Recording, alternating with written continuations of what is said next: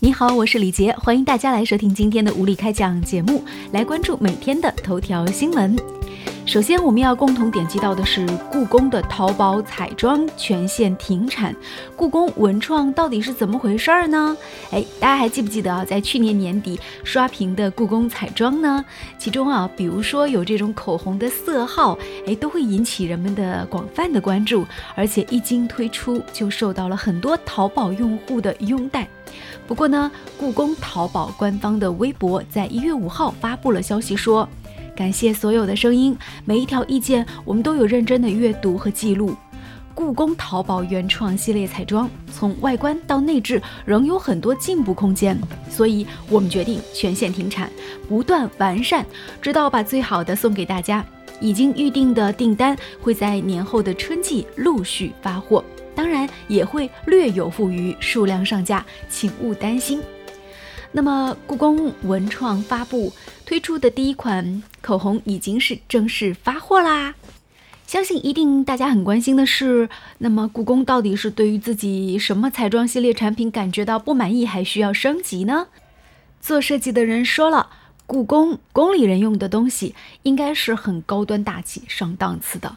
那本次停产的彩妆系列产品包括有，在去年的十二月十一号刚刚发布的仙鹤系列眼影、腮红、口红等等，其中还包括有点翠眼影和那种层推叠浪的高光粉，和十二月二十号发布的玲珑五色墨口红等等系列产品。此前呢，有美妆博主第一时间说，仙鹤系列的腮红是超级好看啊。不过呢，作为日常妆容来说的话呢，整体的仙鹤的口红系列会有一种大材小用的感觉。这个是不是说颜色太深了呢？另外呢，还有吐槽就是关于这个，比如说像这个点翠，点翠眼影拿在手里真的是一个美字啊，但是它不是一个日常使用的颜色，所以你如果画到脸上，那就是另外一回事了。还有呢，就是故宫的整体口红对于黄皮肤的人似乎不太友好。虽然啊，单单的看这个口红的颜色，它是非常有高级感的颜色。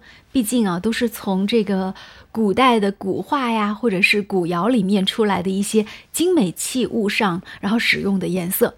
但是呢，涂在嘴上的感觉呢，那个就不一样了。对此，故宫淘宝对此的反馈也非常的重视，并且坦诚彩妆确实有一些问题，比如说口红的膏体还存在这个顺滑度的问题，眼影的珠光颗粒也不够精细，部分颜色还有一些飞粉现象。另外呢，点翠的蓝色实用度实在是欠佳，只是美观而已。想想啊，距离这个故宫发售它的口红，然后呢，在网络上引起了这个点击率暴增的销量，好像才过去了不到一个月的时间啊！突然之间就爆出这么个消息，让很多想买的小伙伴们不仅是抢购不到了，而且甚至订都订不到了。不过呢，也是一个好消息，因为呢，故宫方面已经说了，将对所有这个线下的口红系列做出新的调整。比如说，未来的彩妆会进行膏体配方的改良，改良之后的产品，哎，要说三个字哦，那就是不涨价。所以全线停产之后呢，并不是说故宫口红就不再生产了，而是会不断的完善，直到把最好的送给大家。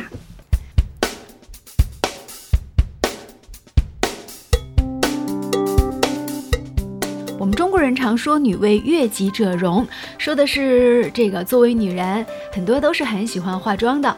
在共享经济的浪潮之下，瞄准了女性经济共享化妆间的项目呢，也正式落地了。近日，Seventeen Beauty 化妆盒子宣布，在全国的机场、高铁拓展业务，要入驻全国排名前二十的机场。这个就是共享化妆间的计划了。嗯，从外观上来看呢，它有一点像这个唱吧的小亭子啊。那女生呢，只用扫一扫二维码，然后呢选择付款，就可以在这个里面享受到包括有这个面部彩妆，还有卸妆、唇妆，还有底妆等等一些产品，大概是二十多个种类的单品吧。而化妆工具呢，则有一次性的棉签、粉扑、化妆刷等等。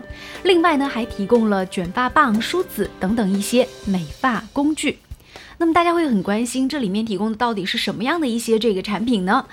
美妆盒子目前提供的产品都是有影响力的中高端品牌，比如说你用了就会爱上的 CPB 的隔离、纪梵希的散粉和 NARS NARS 的腮红等等。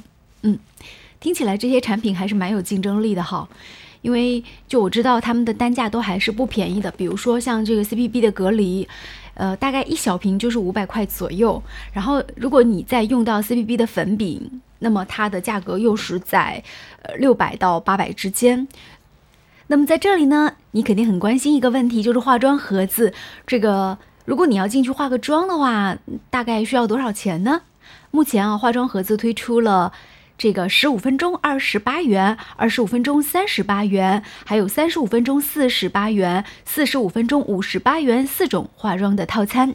消费者购买了套餐之后呢，玻璃柜就会解锁，然后你可以在套餐的时间之中来任意使用盒子里所提供的所有产品。